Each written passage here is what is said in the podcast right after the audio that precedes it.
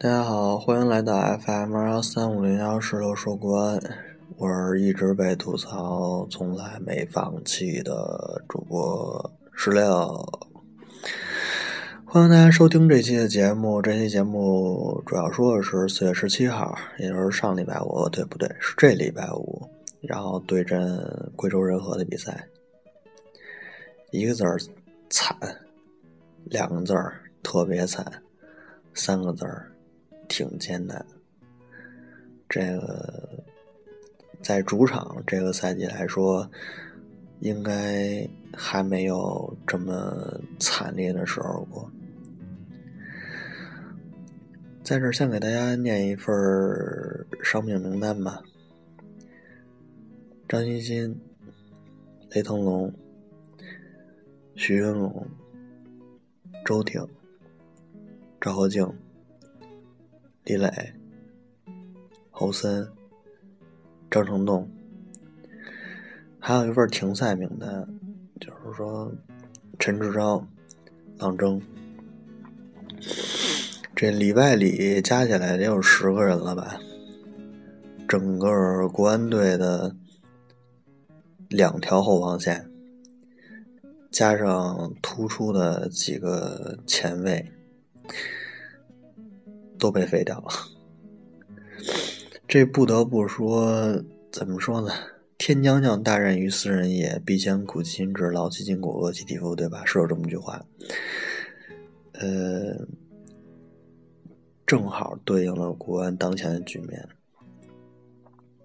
外界媒体也好，球迷也好，大家都说今年的国安是特别特别稳定的，然后如何如何取得了骄人的战绩。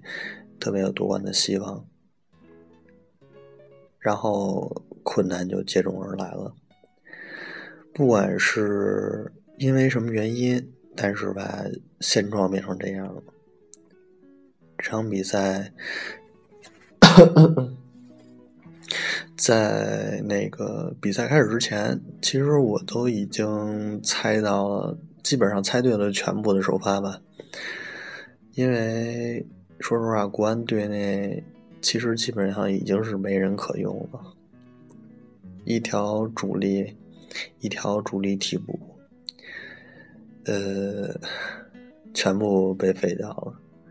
也就是说，等于国安队内能拼凑起这条后防来，已经很不容易了。李云秋、李汉博、马五野。金鹏翔，这四位组成的后卫线，真是心里边着实捏了把汗啊！虽然比赛之前就已经猜到了吧，但是怎么说呢？果然，对，果然，上半场零比二落后。可以说，国安这个赛季开始，包括亚冠在内。还没有在主场，包括客场也算吧，没有这么惨过。头一次在杨志替国安 把守城门十年的日子，然后开场遇到了当头一棒，不过也没有办法的事情。那。朱炯都能做起在工体拿下国安的梦了，可想而知，国安已经到了何等境况，已经到了多么艰难的时候，连这个连续这么多场失利的贵州人和都敢跟国安叫嚣，也真是难为曼萨诺了。呃，说完了比赛吧，我就不多说比赛的事情了，因为那个周二的时候还有一场亚冠，看看这个，啊对，亚冠有一个好消息，就是说赵和静跟李磊可能是要复出了，这对国安目前来说绝对是一个重大的利好消息。这样的话，起码能够保证在后卫线上至少有两个主力存在。啊，不对，算是吧，就是折合一下，应该算是能有两个主力左右的存在。这样打布里斯班狮吼的话，应该能够把握的更大一些，保证国安在亚冠的出线之路。说完了这个场内的事情，咱们来谈谈这个 场外的事儿啊。场外这个事儿确实让人不太开心。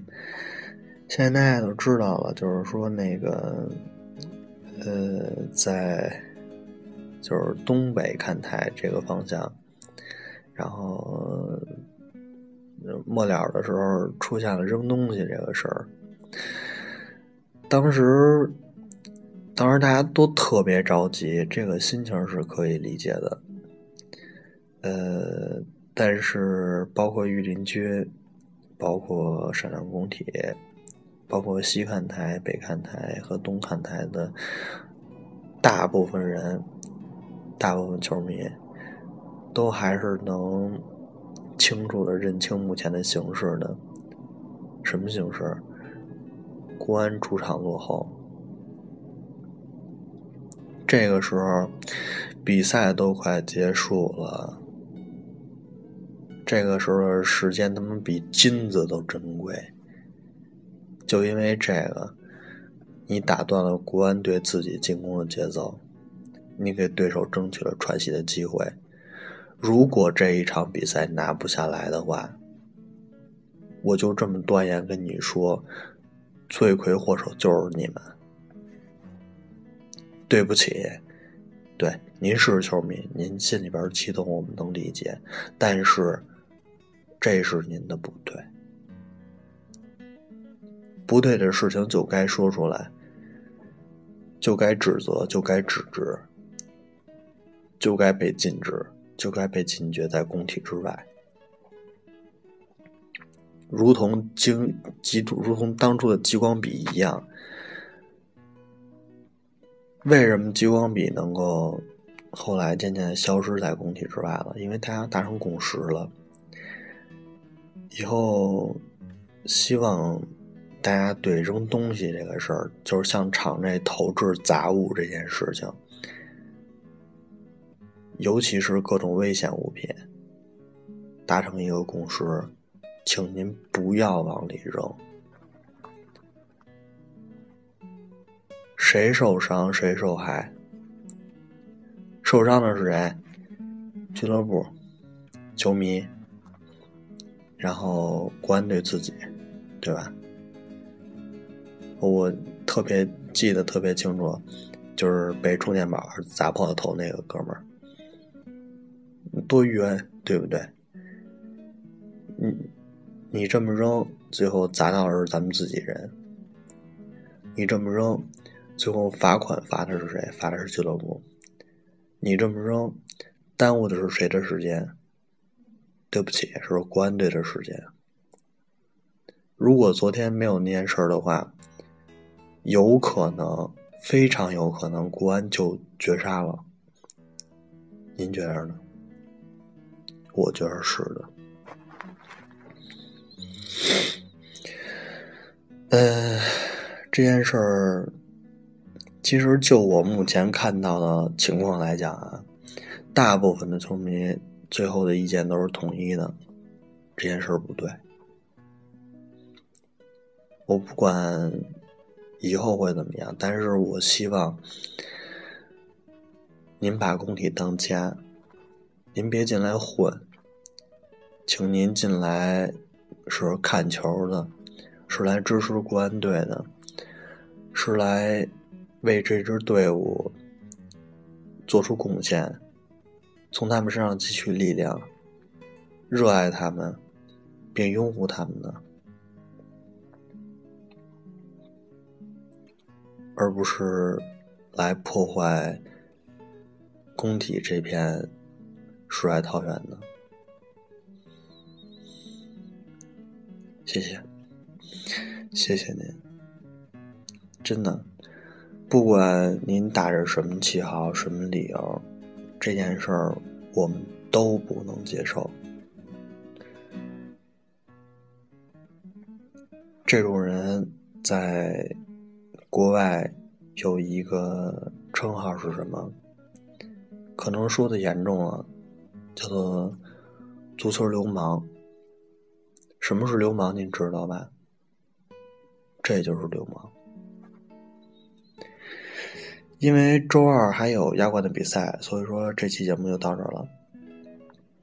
谢谢大家的收听，晚安。